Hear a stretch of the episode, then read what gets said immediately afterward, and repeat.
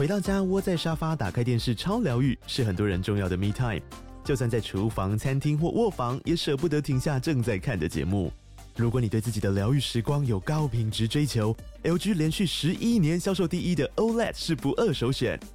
OLED 价格亲民又高质感的 A3 经典系列智慧电视，支援杜比世界与杜比全景声，追大场面的戏剧超过瘾。现在 LG 推出限量优惠，购买五十五寸 OLED A3 电视，再带一台二十七寸的 StandBy Me 闺蜜机，只要六万多块。StandBy Me 闺蜜机内建 Netflix、Disney Plus 等影音平台，可以摆床边、餐桌，甚至顶楼露台，家中每处都可以成为你的专属娱乐空间。快到资讯栏了解活动详情，用最舒服的姿势把 LG 电视看起来。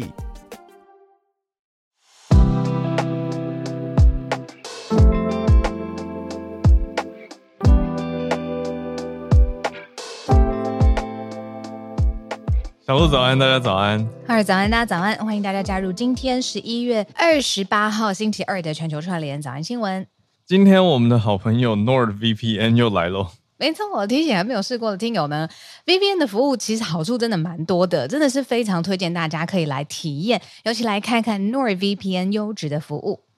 对，如果你从来都没有用过 VPN 的服务的话呢，在这边再跟大家介绍一下 NordVPN 在做什么。其实很多人跟我们一样用 NordVPN 的重点是希望可以跨国去探索这个广大的网络世界的内容嘛。比如说有些地方限定的影音内容啊，只有特定国家可以看，那这个时候 NordVPN 就是大家的好帮手。还有还有，它的功能呢，不只是帮你建立这个虚拟 IP，像刚才哈尔说的，顺畅的使用跨国的服务。嗯，那我们之前一直讨论，就是资安的意识，大家都很注意嘛。那 NordVPN 在资安服务这一块呢，也做得非常好。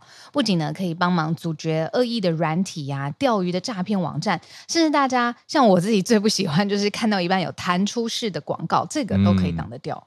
嗯。对，已经合作这么多次了，那一样。现在只要点击我们贴上的网址，或是如果你是听 Podcast，可以到节目的资讯栏来点击全球串联早安新闻专属优惠链接，也就是 nord.com forward slash glocal n o r d v p n 点 c o m 前斜线 g l o c a l，就用这个优惠链接点进去，就可以购买两年方案的话呢，可以得到独家优惠方案加赠四个月的好礼，送你四个月。哦，同样呢，一个重要的提醒，再跟大家说一次哦，就是 NordVPN 呢有提供三十天的试用，如果是用一用觉得说，哎，不好用，或者是不满意、不习惯等等，三十天之内呢都可以随时取消、申请退款。所以呢，赶快把握这个机会试试看，用 NordVPN 来安心畅游你的网络世界。安心畅游网络世界。好，我把链接贴到我们的 Live 现场。哦耶！那大家就可以使用啦。我知道我们待会要讲一个呃很特别的字，然后也是现在中国跟美国的一个小小的折射，我觉得。可是我想跟你说，我昨天去看了《拿破仑》。哦，哎，你你们看了？嗯嗯嗯，我我还没看，看可是因为网络上影片反应似乎不太一致。嗯，真的是会有一点好，因为这个是雷利·史考特大导演，就是对啊。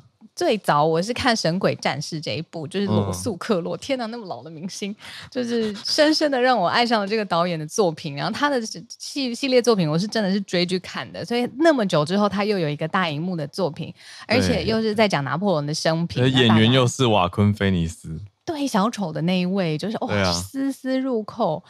呃，我我我觉得没有到难看，没有到网络上面写的那么夸张。哦哦哦我觉得真的还可以，可是他的那个主轴是爱情线，不是拿破仑这个人的战略战绩。是讲他跟约瑟芬的故事。嗯嗯嗯嗯哦，琢磨很多。哦，那这样不符合 Gen Z 想看的，不太符合，不太符合。对，大场面还是很有雷利史考特那种调度啊、澎湃啊，然后群情激愤，但比例比较少。哦哦哦哦，好好，嗯嗯嗯，在整片里头，对啊，感觉蛮不错的，好好，就还是理解理解，毕竟还是大导演。嗯、然后你会很喜欢，就是他的美术做的非常的精致，在法国的议会啊，或者是一些特殊阶级的衣服啊，或者他们里面有讲到一些嗯、呃、仪式哦，非常的漂亮，非常美，这个、嗯、美术做的很漂亮。好，还这样还是想想看。那你们竟然哦，嗯，因为因为昨天昨天早上我跟大家讲到金马，可是我其实，哎、嗯，我好像就是前天晚上想看个电影，就发现很多金马的片都还没有上映，因为这个礼拜才陆陆续续会上映。嗯对啊，我昨天就是我身体不太舒服，然后是我又想在外面做一些事情，然后就想说，嗯，好，最不花脑力，我又可以坐着休息，嗯、体力不用动太多。因为那一部拿破仑快三个小时，两个多了了两个半左右。嗯、对啊，OK OK，还是推，但是没有到天哪，狂推！你现在立刻就要去主持人早安新闻就要冲去，也是大长 片。对啊，大长片。嗯。嗯好，我们今天 要讲一个，刚刚说要冲去，那有一些人他的冲 硬拉回来，对，就是讲到润这个概念啦。有在听早安新闻的话，大家应该都知道。可是润这个逃跑 run，因为不好在墙，嗯，中国的要翻墙出来嘛，那墙内不好讲，嗯，run，那那就只好用润这个字来代替。可是现在竟然甚至有人说变成一个学问了嘛，叫做润学，对啊，什么概念？大批的中国人外逃，他们明明是中国公民，但是他们不想在中国工作了，或者不想在中国生活了，就是举家。我们之前早上新闻讲过嘛，穿过非常险恶的丛林，嗯、有些人真的丧命了，嗯，非常辛苦。然后呢，他们也不想甩，就是中国现在严厉的措施，然后对习近平的这种统治也非常的失望，所以他们愿意举家变成难民哦，新移民哦，然后直接到美国。那这大概每一年大概一百三十万，呃，来自世界各地用这种方法去，但是中国人就占了十万。哦，对。那为什么变成润学？就是有各式各样关于这种 run 的学问，要走哪里啊？要找谁当接头啊？哦、然后，呃，他们还发展出一个真的是中国人才懂的四字成语，叫“走线润美”。我这样子猜啦，嗯、就是。逃向美国，然后走一条危险的线路。我我我再猜这样，走就是行走的走，线就是线路的线，run 就是刚才浩尔说的 run，、嗯、然后美国的美这样子，走线润美，从南美入境美国的中国移民。对，这个词已经甚至成为了《纽约时报》中文版的一个标题，哦，对吧？它中文版就直接走线润美，就在讲说，从南美入境美国的中国移民数量骤增。来到刚讲的十万左右，嗯，这么的多。那重点就是，其实昨天大家应该，我是在 Line 上面先看到这个，这样有点帮 Line Today 推播。哦、可是，可是他，因为他写了一个标题，就是说这些呃一百三十万里面的十万，假设他们被抓到了之后，他要被下驱逐令嘛，没有办法入境美国生活，那所以叫遣返。但遣返时候，嗯、中国的处理态度让美国很头痛，因为中国就直接跳出来说，他们不是中国人。啊，对，就是中国不愿意接收啊，或者是至少在嘴巴上面先惩了个快，就是惩罚他们这些呃所谓难民或润美的人这样子。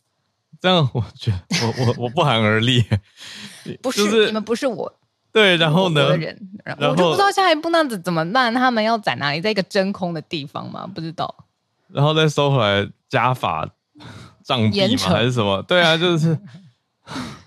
对不起，讲、啊、了一个古装的词，可是 就觉得，哎呀，这是说说自他们不是自己国家的人，那然后呢，聚首嘛，总是会觉得，哎，这个是什么意思？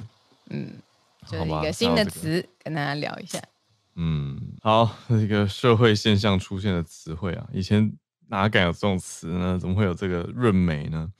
好，那现在这个是一个 我们社群提的词。那来整理一下今天的四个题目。我们今天的四个题目有一些也是觉得，哎，怎么更新的这么快？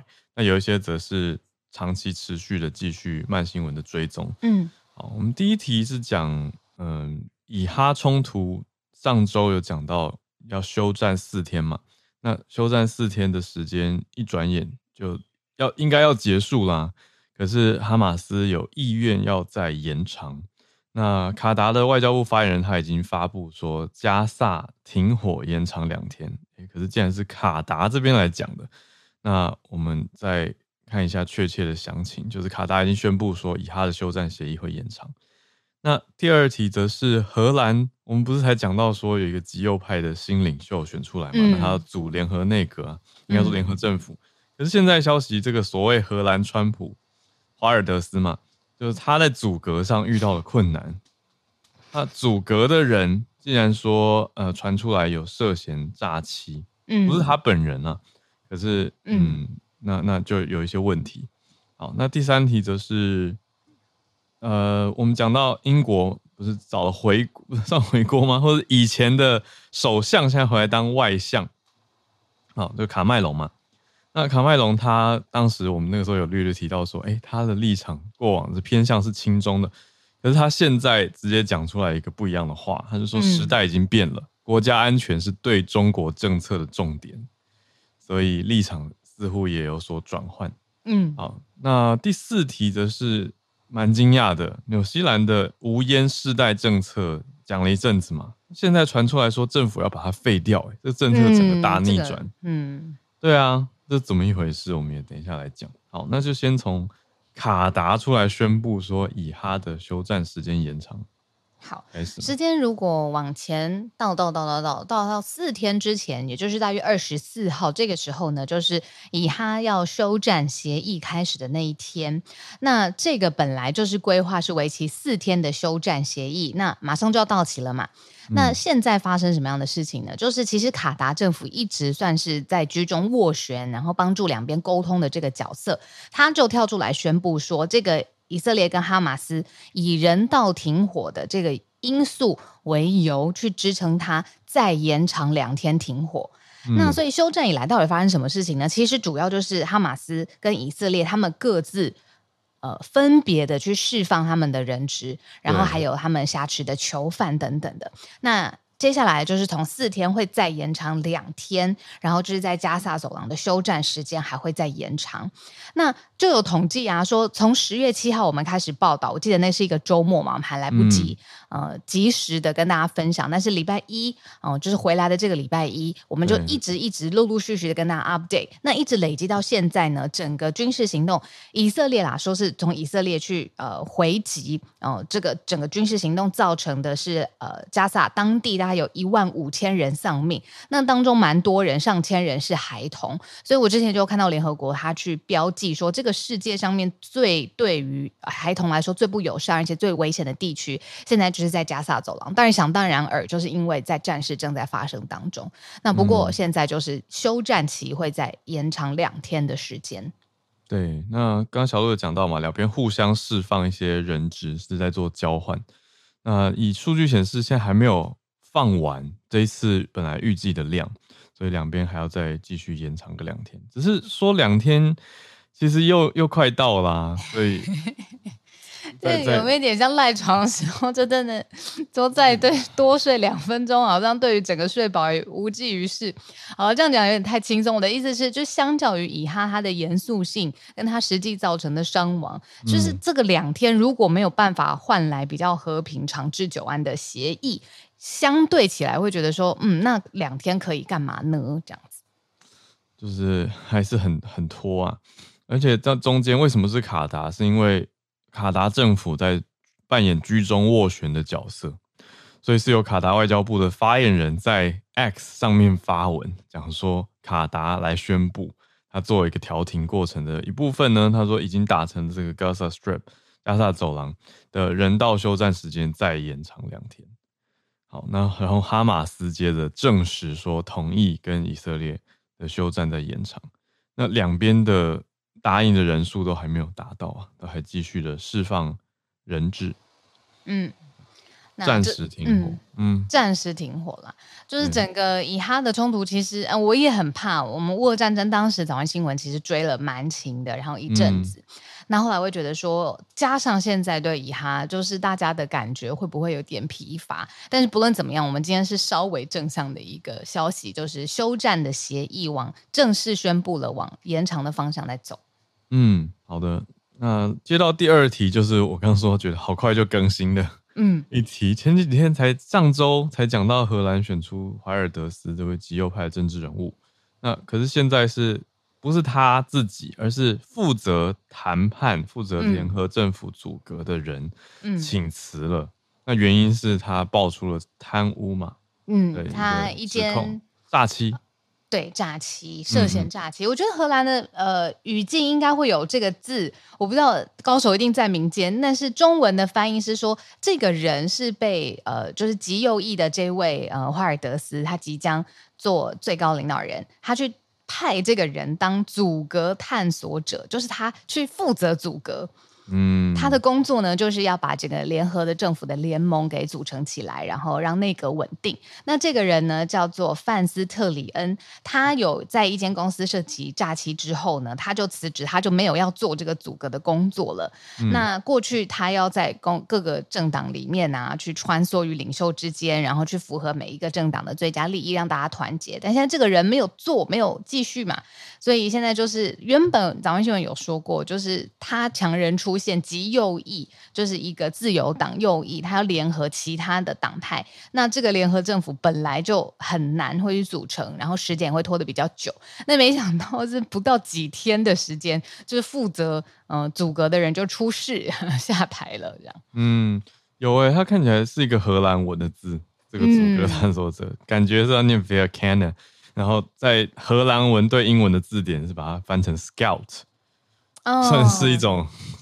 然后球探嘛，是一个嗯，scout，对啊，到这样子，嗯，类似召集人跟要去找人的人啊，嗯，嗯，召集人翻的蛮好的，嗯，嗯，就那直译的话就变阻隔探索者。总之，这个人呢，这个范斯特里恩，他是过去在一家公司涉嫌诈欺的事情，嗯，那是被媒体爆料以前的事情的意思，嗯，所以是算过去的记录不是那么的好，呃，黑历史被爆料。那就请辞了。嗯，那组合联合政府还是得有人来做，比如说他就是一个人为会高度穿针引线啊，介入啊，去理解啊，去倾听各个党派到底需要什么，然后才有办法组合组合起来。这个没有办法，就是过一个什么云端 文件，然后大家上去填一填，这件事情就自动发生。所以我在猜，这个 Scout 这个探索的人，嗯、真的组阁的人，应该会有新的人选出来啦。但是就是只是说他推出的第一人选现在。大选过后没几天就被翻出来，就这个历史让他必须下台。嗯，对。那虽然范斯特里恩他在媒体报道上面说指责这些指控毫无根据，然后也说他都遵守所有的法律跟规范，可是现在压力看起来还是太大了，所以就改变，就把这些会都停掉了。嗯。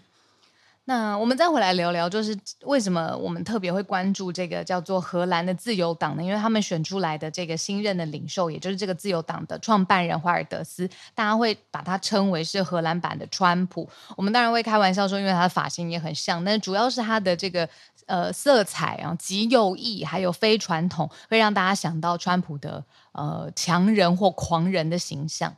嗯，好的，所以继续在。关注看看荷兰会有哪些的变化。那第三题也是讲到继续在讲欧洲的高层，可是来到了大英国协，英国的外相卡麦隆，他就算改变立场嘛，他也说时代改变，所以现在的国家安全对中政策变成了一个重点。他说中国比以前比起来更有侵略性。而且强势独断，又是战狼外交，所以以他的角度说，安全跟保护是现在英国对中国政策的重点。嗯嗯嗯嗯，哎、嗯，我觉得这个好有趣哦。这一题也跟昨天呃在看拿破仑历史的时候有呃一点点相关，哦、就是英国很会在他的外交策略跟军事策略上面。做阵营的变换，应该可以这么说，真的可以这样讲，嗯、就是他是一个大谋略外交的大国，他很知道怎么样为自己的利益在当下做出最好的呃判断。那当然也有他们一定的什么荣誉啊，这个昨天电影也有琢磨。可是你看，从那个时候，然后一直到现在，刚好不谋而合的看到，现在是他们的对象是对中国要判断说，到底他们要合作多一些还是竞争多一些？但是因为现在。嗯英国判断起来，中国比之前更强悍了，所以呢，保护英国的主要利益、维护安全，现在是英国最重要对中政策的主轴。嗯，可是现在讲起来就会觉得很感慨，特别是对照卡麦隆他执政的时候，嗯，二零一零到一六年间嘛，一转眼也已经过了十十年左右，十多年。他那个时候是英国首相，他跟他的财相就是财务大臣，嗯哦、叫做欧斯本，他们一起推了一个英国跟中国关系的黄金时代。你看看，对啊，那卸任以后是呃曾经涉及到中资跟北京的一带一路倡议，所以有相关的建设案，他有在在其中啊。嗯，所以有一些英国的国会议员还质疑他，你说 清廉性或者立场身份等等。对，可是他现在就说世界已经改变，嗯。嗯，所以要采取不一样的角度。对，那是因为在英国国会的一个叫做情报暨安全委员会，嗯，在七月的时候已经有发布说中国报告嘛，那当时就有提到中国在英国持续进行政治影响力投资，那卡麦隆被列成其中一个案例哦，嗯嗯嗯嗯嗯，所以现在十一月的事情嘛，他被任命外交大臣，可是其实才四五个月前就有这样的报告，还把它写在里面，可是他现在在公开发言的立场上就改变了。嗯，那我们这次早安新闻有说他呃，因为他算是呃最高领袖嘛，他是首相，然后回来回到政坛当中出任外相。那他的呃，比如说演演讲的风范啊、魅力啊，这个其实大家如果对于英国历史或者是近代的英国首相有谁的时候，可以去做一些研究。可是，在他任内的时候啊，其实真的有很多挑战呢。就是他接任首相的时候，英国自己有经历，就是零八年全球当然都有金融海啸，但是英国经历的很很严重，然后经济还没有复苏的时候，就是卡麦隆。当选首相的时候，他那时候财政赤字啊，还有失业率都是最高点。同时呢，现在我们讲的就是中东的这些区域的战事。其实英国它也有一点像是美国，要两边去判断，不论是对他们来说，呃，亚洲的事物，还是中东哦，以色列相关的事物。其实他们在欧洲来说，也算是一个需要，呃，处于世界来说去平衡。在大的强国的决策之下，确保自己利益的国家，只是我们侧重美国谈的比较多哦。美国的策略是想中国怎么样，那现在是聚焦在英国对于中国的想法。对，那英国他还是强调说，必须要跟北京接触跟互动了。他就说，中国人口占全球五分之一，而且要解决全球重大议题的话，一定还是要有中国的参与。他的角度是。这个样子。那除此之外，卡麦隆他已经也上任，一转眼一个多礼拜了嘛，快两个礼拜了。那他现在是在伦敦跟蛮多个穆斯林人口比较多的国家外长还有大使在会谈。那他接着会要去访问中东，然后跟也跟以色列还有巴勒斯坦的自治政府高层会谈。那他接受 BBC 访问的角度就是讲讲了一些以哈冲突。他英国在当时以色列的成立，应该说。占了蛮大的角色，所以他现在在其中，他们还是有一些的斡旋参与。可是就像小鹿讲的，大家现在焦点比较多看到的是美国的角色。那卡麦隆他这边比较强调的是说，他他们要求以色列要去打击一些嗯暴力事件，特别是约旦河西岸 （West Bank）。就当世界的眼光大多大家都在看西边的加萨走廊的时候，其实比较东边的约旦河西岸。还是有很多，你说以色列居民对于巴勒斯坦人的暴力攻击，这是他特别提出来的。嗯嗯，这是关于卡麦隆担任外相之后的一个小整理。那我们来到第四题吧，还是很惊讶，纽西兰的。嗯政策大逆转，对啊，嗯、为什么？之前有说纽西兰政府呢，他们提出的一个法案，就是他前朝的政府呢已经通过的哦，是二零零九年一月一号以后出生的国民，就是纽西兰国民，他禁止购买香烟，所以我们才常常说纽西兰会有一个无烟的世代。那这些人当然就是是一个哇，我们都没有听过，但它引发的效应是什么呢？是英国，就是我们刚刚在讲的，也宣布了几乎相同的这个措施。那在英国得到的好评跟呃赞赏，尤尤其是来自于公共卫生系列的专家，那是很看好这个系列的推出的。连，连英国都跟了。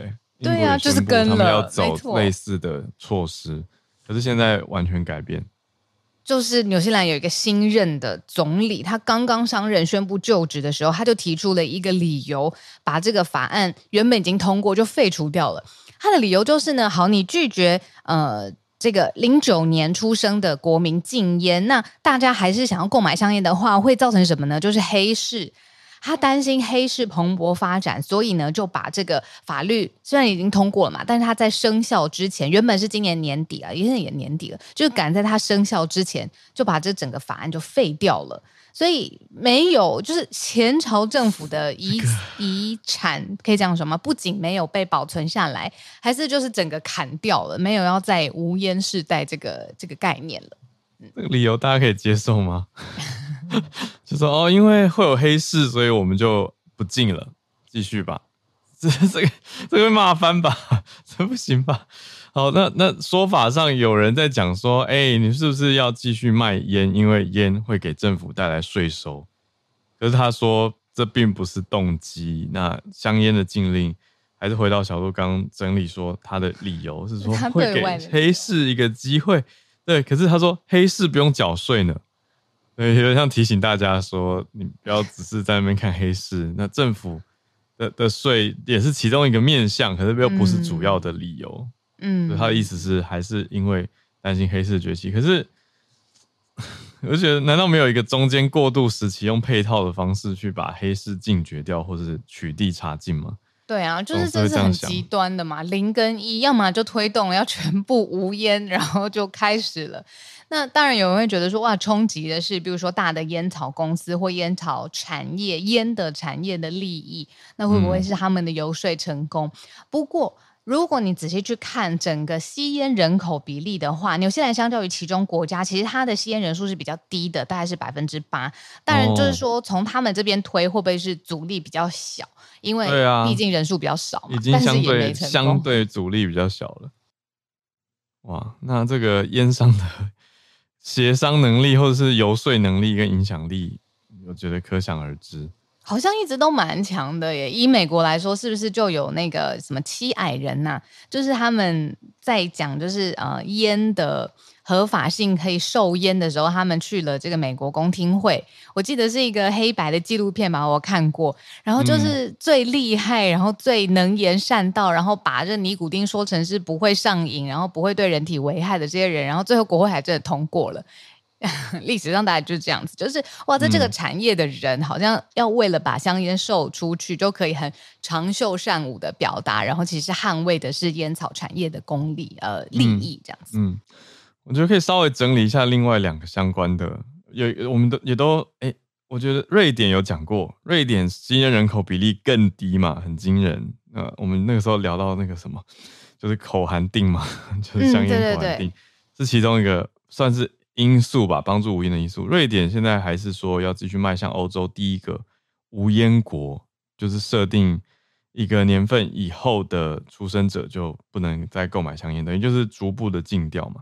那另外一个是澳洲，澳洲也在今年五月的时候有宣布说要把一次性的电子烟给禁掉，那也算是澳洲十年来很大最大的反烟改革。嗯可是对比之下，纽西兰现在出现了一个逆转，完全就反过来不禁了。对啊，这变动很大。哎，我刚刚很快的查了一下，其实各个国家，我们刚才讲的是纽西兰嘛，大逆转。嗯、然后我看到听众有说，哎，原来很支持这个无烟的新时代政策，现在很错愕。那接下来就是看看英国，嗯、英国原来跟了嘛，不知道后来会不会有。呃，改变。那我看到美国，嗯、美国之前有短暂的禁烟，但是他们禁烟的理由很特别，就是你在航班上面，嗯，就在你整个搭乘航线本来就不行吗？就不行了吧，对不对？就之前有一段时间是行的吗？否则他们干嘛禁？我记得好像历史上，我们我们世代应该没有真的经历过，可是，在飞机上之所以会有那个图案，就是禁烟图案，就是因为以前可以嘛。一九八八年的时候，美国政府禁止连国内的短程航班都不准吸烟。嗯，哇，以前连上飞机都要吸烟呢。对啊，我看到有有报道在写说，为什么飞机上禁烟，但还是有烟灰缸呢？就是飞机的洗手间不是门上有一个，要怎么形容那种凹进去的铁铁？对，凹进去的铁块那种烟灰缸。对啊，就是因为在一很现代化的飞机上，还是以前有一些人会吸烟。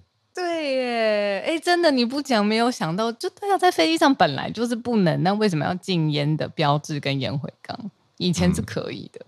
嗯，历史的变化。好，今天的四个题目整理到这边，我们准备要进全球串联的时间，来欢迎大家跟我们分享所关注的题目。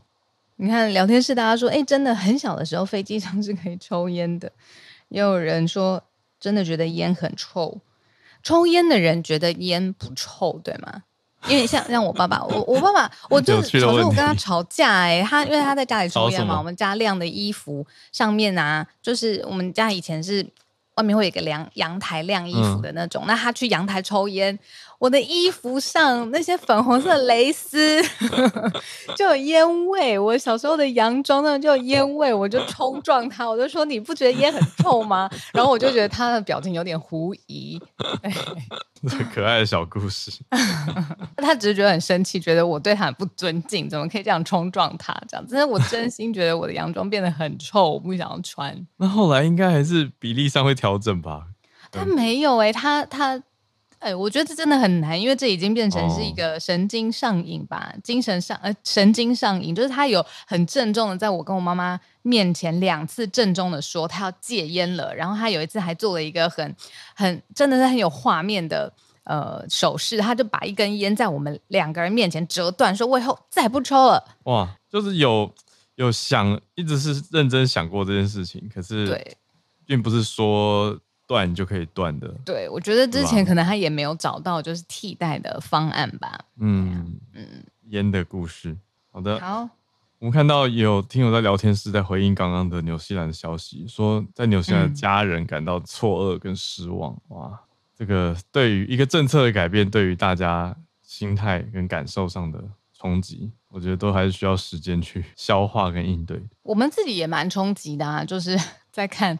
政坛的各种组合也是今天这样，明天那样的时候，自己都会觉得啊，这个也还没有实际的影响嘛，对不对？你说对于原来人的个人的期待值有影响，但是对于无烟世代，这个真的是抱持着，然后太好了，我以后的孩子要生活在这样的国度，而且就是这个法案已经通过，最后就是后任抵消前朝政府，这个真的是会蛮伤心的，我觉得。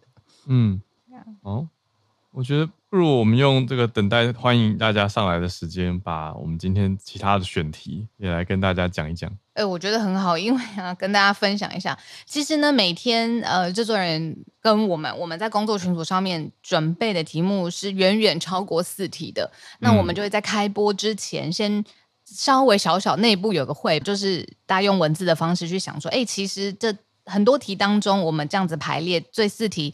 一来大家听了不会腻，会觉得有新鲜感；再来会有资讯的好吸收，然后还有再来就是希望呃不同的比例，比如说很长一段时间我们都讲美国太多了，那我们是不是可以讲一些新的国家？你说中东的国家，土耳其啊、英国啊、欧洲等等的。嗯、那所以其实远远超过的数量，其实我们现在也可以跟大家一起分享。对，讲到不会腻，我觉得我想讲一个稍微轻松一点或者说奇特一点的是越南，这个也不会腻。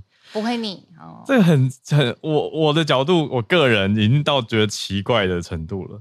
好，讲的是什么呢？就是你有听过帮鱼整形的吗？就是越南，啊对啊，越南现在中产阶级的人变多，他们付得起，然后他们竟然开始说，哦，你知道展示型的有一种鱼叫做龙鱼，就是比较大大尾的。我来查龙鱼，你知道长什么样吗？龙鱼啊，那听到我的键盘有有有声吗？对，可是。现在有一些饲主说要付钱用整形外科的方式去帮龙鱼修修脸呢。嗯，这是越南的报道。嗯，他们的鱼的整形师对吗？还是听起来对，怎么听都觉得很奇特。对，那越南人的一些一些人的想法是觉得说，哦，一只美丽的龙鱼是可以帮家庭的运势带动起来的。所以以他们的鱼的外形啊、颜色啊这种不同条件综合评估下来。一只可以卖到甚至呃，可能大概五百万的越南盾，要强调是越南盾，所以换成台币大概是六千五百块。但这是便宜的，我在这是便宜的。台中有一个呃望龙馆，他们专门卖龙鱼，就是望龙馆是他们的名字，然后一尾可以三十六万呢，台币。对啊，刚讲那个六千五是起跳价，起跳价，那三三十六万应该算蛮高价的。哇！啊，我看到了啦，那个网络上面有说，就是呃，其实还会互相竞争，因为印尼也有他们进口的龙鱼，所以可能要卖相比较好。嗯、对，所以大家在看什么叫卖相比较好，被认为说你鳞片均匀啊，鱼鱼鱼须这个词是不是很奇妙？就是看起来像触须的，呃，嘴巴旁边的两两根须没有被折断，然后没有歪唇，就嘴唇是正的，眼角没有下垂。连鱼都被要求这些，所以有一些饲主，对啊，有些饲主会花钱。我我正在经历一个怎么导致对啊外貌歧视，可恶！我刚刚说，我正在经历一个要每天想办法怎么样去淡化我的鱼尾纹，然后怎么样不要让眼角下垂的一个恐慌时期。我觉得真的是非常痛苦。我没有想到对鱼也要这样子。对啊，那鱼的手术 有，有好奇特哦，讲起来说割眼袋。修鱼尾、修鳞片，每次手术大概六十万越南盾。您是说鱼本身也要修鱼尾纹吗？还真的，我靠，这说起来真的是有一种怪感，荒谬感。对对，你刚刚讲到鱼尾纹，说对耶，对，还不是，可是这个鱼是真的是它的尾巴啦，要修它的尾巴。哎，怎么觉起来讲起来，这个跟如果用动物或者是动物，嗯、呃，你说动物福祉。或是，对啊，就是 animal welfare 的角度讲起来，这个应该会被检讨吧。可是你看，如果以商业逻辑上面来说是成立的，就是说呢，养龙鱼的人，他如果有办法一一尾鱼，他就出个三十几万，假设或者是更高更低，反正经济条件应该是有一些闲钱的。那所以再花一点钱把他们买来的龙鱼整得更漂亮。这个是不是在商业逻辑上面很合得通？因为就可以让大家觉得说，哇，你搞不好因为整的显小嘛。但是如果整得很漂亮，别人又觉得这个人是不是更有钱？他买到的龙鱼这么漂亮，是不是原来价值两百万、三百万，但是只花了整形的钱，这样子，嗯、好可怕哦。可是重点是我们刚刚讲这个整形医师，他也没有绝对的，没什么执照啊，没什么执照要求跟保护。现在就是一种口碑、口耳相传，那个谁谁谁好像很会整。就会给他。那当然说，我 我觉得很厉害的是，我看到越南的一个报道，《明治报》还有去采访到一个就是专门在从事这一行的人，他大概四十岁。那他的说法是，呃，每一次动手术压力都很大，因为有一些鱼的身体比较弱，所以你知道这些是客人手上花了大把银子，好不容易买进的这些鱼，那送来动手术也是一定要成功嘛。嗯，对啊。所以他压力也是很大，就被称为“龙鱼整形医师” 呃。呃呃，医师，你可以看一下我的鱼尾纹吗？不行不行，我只看鱼的鱼尾纹。哎、欸，你弟弟有来分享说，这个十年前就开始哎，所以是我们现在才发现到这则哦。这个之前就有迟到多久了吗？对啊。可是我们看到的重点主要是越南中产阶级的经济力。比有以前更加提升，而且中产阶级的人口也增加了，嗯，所以这个普及化的程度绝对是比十年前多很多。那我看到我们的听友，听友来连线了，应该是蛮不一样的消息角度。我们跟南加州的 Charlotte 连线，二早安，Charlotte 早，Hello，Hello，Hello，早安，小鹿早安，好久不见，好久不见。那，我今天刚看到一个路透社有一个。法律相关的新闻，然后我觉得这个好像跟大家生活周遭有点相关，就是有一个诉讼在今天我们的星期一十一月二十七号啊、呃、判决出来，然后它的两票是杜邦跟 3M，我相信是大家都很熟悉的公司，嗯、然后他们的原告是一个消费者的集体诉讼，然后他们告啊、呃、杜邦跟 3M。有一个 PFA 的材质，我不知道大家熟不熟悉，但是可可以看到，在美国很多化妆品还是什么，有一些比如说小朋友用的东西，它有时候就会写说 non-PFA，就是没有涉及这个。嗯嗯。那这是一个可能要如果有专业的人，就是化学专业的人，可能要解释，就是它是有一个所谓被叫做 forever chemical，就是一个永远的永远的化。我刚刚试图在找一些翻译，永远的化学品。嗯那总之，它就是涉及 PFA 的污染，然后消费者呢，以以一个叫做 Kevin Hedwick 为首的一个消费者，他们一群人的集体诉讼，然后说这个 PFA 的材呃 substance 这个物质造成他身体的一些一定是疾病啊，或者是状况或污染这样子。就是说，他们这这个这个化学化学物质的污染造成他们身体的一些损害。可是这个诉讼是消费者输输了，因为这很多诉讼我们有时候是看到都是电影啊，什么永不妥协，看到的都是。就是对，通常都是消费者会赢嘛，right？然后就是很励志这样。嗯、那可是这个诉讼就是是啊、嗯，杜邦跟 3M 赢了，然后这是一个十一点八 million 一千一千多万一千一百八十呀，那一千一百八十万对一千一百八十万美金的。那他说其实是众多，就是说像这样子的化学公司，就是他其实是有众多在告他的人，所以他是一系列诉讼当中的就是一个，但是他是在啊第六巡回法院。啊，驳回了 lower court，就是那个啊下层法院的这个这样一个判决，就驳回下层法院的判决，然后嗯判给这个化学公司赢。嗯、可是啊，就是我觉得会有一点标志性的说，因为如果还有很多其他消费者在进行一样诉讼，他说这是他一系列 numerous 诉讼当中的其中一个，然后现在在一个啊上诉法院得到一个对厂商比较 favorable 的判决。那他的理由是说、嗯、啊，其实没有办法直接证明说。他的身体有能够，他的身体的状况可以 trace 到任何就是 PFA 的这个污染这样。那我刚刚看到啊，BBC 也有一些报道在讨论这个永远的化学品和化学物质，永远的化学物样，嗯、就是好像 PFA 是一个，它大概是没办法分解或什么的。我我我其实不懂它的细部吧，但是我只知道说这是一个呃以前常常被使用，然后在很多塑胶化学品当中。啊，大量被使用，但是现在是已经在啊，人类开始就是有点 aware、有点 concern 的一个化学物。可是实际上，在这个法律诉诉讼并没有对消费者有比较有利的判决。那可能要继续观察后面还会不会有进一步的这个诉讼的发展。嗯、那不过这个这个材质，我觉得大家是可以观察，也可以留意一下，是不是有出现在我们的生活当中。如果这个东西是一个新的 concern 的话，好，嗯，可以分享到这边。嗯。哇，谢谢 Charlotte，我也在查这个消息，我就看到我学到一个专有名词叫做 class action，、嗯、集体诉讼。Class action，嗯，对，class action 就是所有的消费者集体诉讼就是用用这个，嗯，然后法院班级一起去告这样，好，很好记，合起来，class，对，class action，嗯。对啊，可是我看法院的角度是说，这个这次告的太广了。他说范围太广，而且没办法找到这个提告主要的提告者 Kevin Harvick，对，对他身上没有办法直接 trace，没有追踪到说就跟啊、嗯呃、你说 3M 或者是杜邦有关的这些来源证据。哇，谢谢 Charlotte 带来这个题目，算是消费者跟大公司之间的对决。嗯嗯，那我们继续来连线。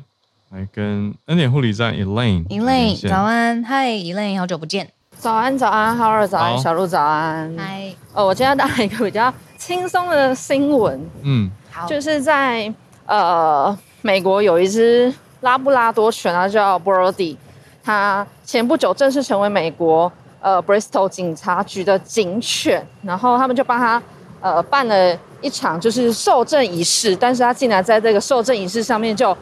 就是睡觉，而且他睡得很熟，然后还打呼。睡觉？对，他睡着了。然后在局长亲自帮你就是举行这个受证仪式的时候呢，就是局长还要强忍尴尬，然后警员还要忍住不偷笑。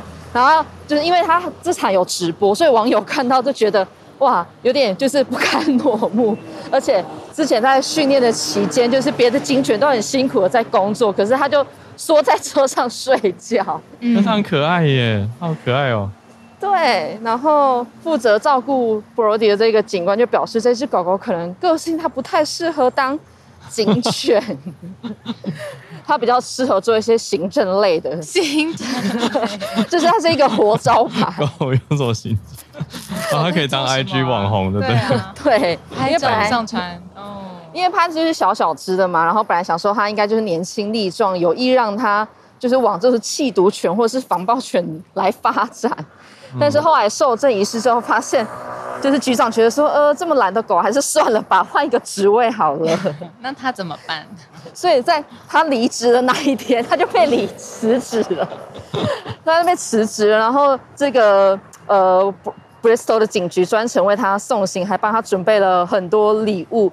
然后他现在就是转行去做治疗犬了。哦，治疗犬哦，是陪伴的那种，会给人安心的这种。对对对，哦，那整件事也太网络迷因了吧？对啊，他有一个呃，我找我有找到那个原文的呃报道，嗯，就是相当的有趣，我来贴给贴到这个链接。很特别的一只狗狗布罗迪，因为我刚刚一开始听到 Elaine 讲拉布拉多的时候，我脑中是一只白色的大狗狗的画面，可是实际看到画面以后，就觉得这只 Brody 它是咖啡色的，首先，然后它个子很小，就是圆圆，还是还是拍照角度的关系，它 看起来很小只。不像是大的那种拉布拉多狗狗，呃，有兴趣大家可以去找一下。现在已经被算被离职了吗？被调职的狗狗。好，这是比较轻松可爱的消息。那我们再继续连线，谢谢 Elaine。我来跟。今天我们不论讲鱼还是讲狗，都是很多动物新闻。对啊。那比起鱼的那个有有那个 welfare 的议题，对，对我觉得这个很可爱。对啊，这是好可爱的。好，来跟翠翠连线。翠翠早安，翠翠早，嗨，安早，小六早安。今天要讲的就跟动物没有关系了，嗯、就是昨天在上野，就是东京上野这一带呢，有发生一。这个就算是金饰店，就是卖一些贵金属的店面，他遭到三名歹徒闯入，嗯、然后他们是骑机车在拿那个金属球棒，然后进去抢劫。那非常有趣的事情啊，那店员就拿了一个道具去跟他们战斗，而且把这些歹徒给赶跑了。战斗。对对，真真的非常有趣，而且那个用具还爆红。这个用具它的 名字叫做刺骨，道具的名字叫做刺骨。然后听说是在江户时代的时候拿来就是捕捉犯人的一个道具。它刺骨就是刺人家屁股那两个字，刺骨。对对对对，刺人家屁股的。然后它是一个长长的棒子的最前端是会有一个 U 字形，所以它是可以用那个 U 字形把犯人给套住这样的概念。好，嗯、那其实这个东西，如果说大家有时候会看日本的新闻，尤其是跟警警察有关的话，其实警察是有这个道具，是拿来算阻挡犯人、捉捕犯人。嗯，那我刚刚讲嘛，三个犯人来，然后他们是骑机车来的。那那个店员就是非常英勇，我觉得店员看起来也蛮，影片看起来也很大只，他就拿出这个刺骨去跟他们应战。因为其实三个犯人之后拿金属球棒，他们并没有拿什么手枪。然后就是把他们赶跑的时候呢，店员也很机智的把他们的机车砸烂。哇，这一个事件里面其实要讲的。两个事情，第一个是这个刺骨这个东西也因为这样子爆红，到制作刺骨的公司啊，现在每天电话接到手软。他们也有开发，那他现在新的就是，比如说把它重量减轻也好，或是在前端呢加上一个袋子，就是只要你把这个刺骨插向犯人的时候，前端的袋子就会。把它捆绑起来，就有点像是那种间谍片里面会出现的道具这样子。嗯，然后他们有开发很多，那他们也是现在也受到很多的订单这样子。那赤虎这个东西今年算是小小的，他们的就是这个公司啊，他们本身的业务咨询量是变多的，但其实原因是因为我接下来要讲的这个字，就是我之前曾经讲过的所谓的打黑工、黑暗打工。嗯，因为嗯，这一年内啊。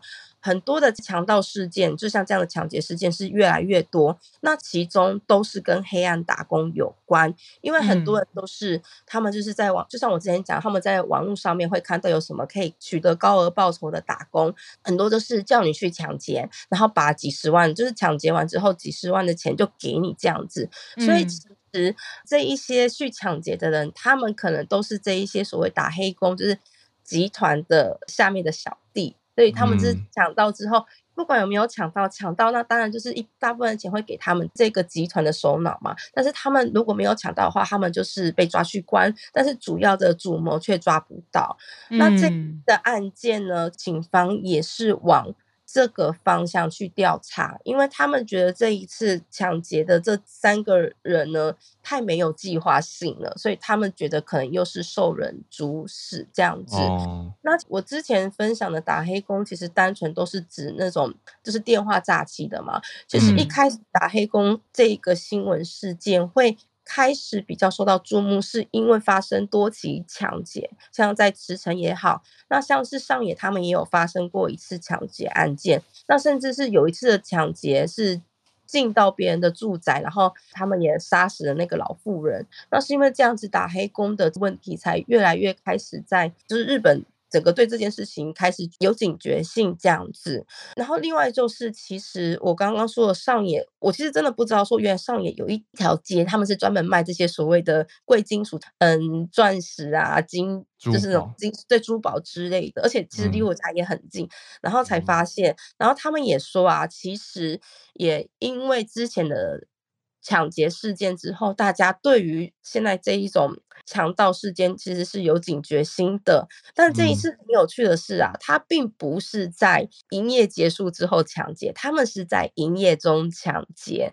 那其实这个也有一个原因，是因为就是因为最近抢劫的事件开始增加了嘛，所以很多店家对于自己店面的所谓的安全措施其实是。越来越加强的，也就是说，关店之后，大家整个防盗措施做得很好，所以才会变成说，这一次的抢劫，他们是在开店的时候想要去犯案，但没有想到店员太过英勇，那也因为这个原因，才导致于我刚刚讲这个刺骨的搜寻次数，或是询问刺骨的次数也增加。好，那这就是我的分享，谢谢，谢谢翠翠。我看到文字描述，两个店员还分进合击，非常的强大，有战略的。对，一个先去把机车推倒嘛，嗯、因为知道他们逃不掉。然后另外一个是 拿刺骨去追追赶他们。然后刺骨是江户时期 捉拿犯人的工具。可是店家为什么会有刺骨？我刚才很好奇，有找到，就是因为去年开始这些抢劫事件频传频仍，所以他们、哦、他们、嗯、对啊，去年四呃今年四月就有歹徒闯入。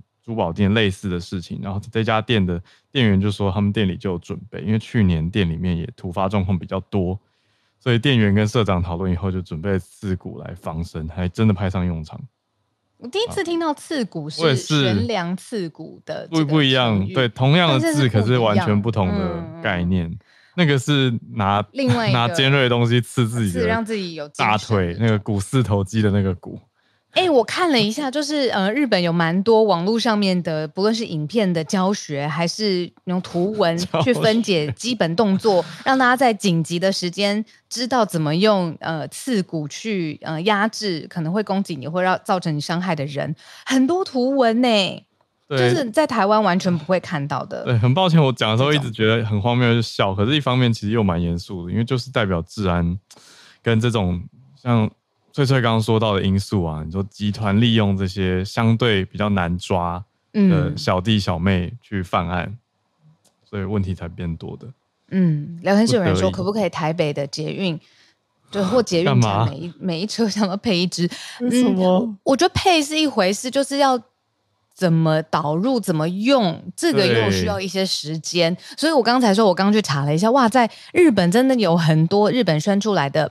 生出来的宣导小物啊、图文啊、嗯、影片，这个其实是大家要用得上才可以的。对啊，我倒是想到比较类似的情境，希望不要被骂。是加州的一些店家，因为有轻罪不罚的法规嘛。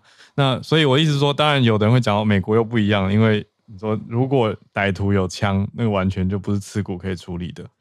对，可是如果是小强盗的那种小盗匪，那遇到刺骨，真的应该还是会被制服，因为刺刺骨大概两公尺长，所以如果你被、嗯、假设你你是歹徒，然后被那个刺骨顶住推到墙边，你真的就是怎么挥手踢脚，你都碰不到这个人。嗯嗯嗯嗯嗯，是这个概念。长知识了，对啊，新学到一个江户时代的兵器，刺骨对，嗯、抓犯人用的。好，谢谢今天的串联，我们谢谢 Charlotte，还有 Elaine 跟翠翠，好久不见，大家翠翠，谢谢。嗯，那明天同一时间，我们也是早上八点的时间再跟大家见面。我刚刚突然想到，我最近呃跟鱼有关的冷知识，嗯、明天可以跟大家分享。哦，嗯，跟鱼有关一样，我觉得震惊程度不相上下，很有趣。好，明天来跟你聊，那我们就。祝大家周日愉快！我们明天早上周三早上八点见，大家拜拜。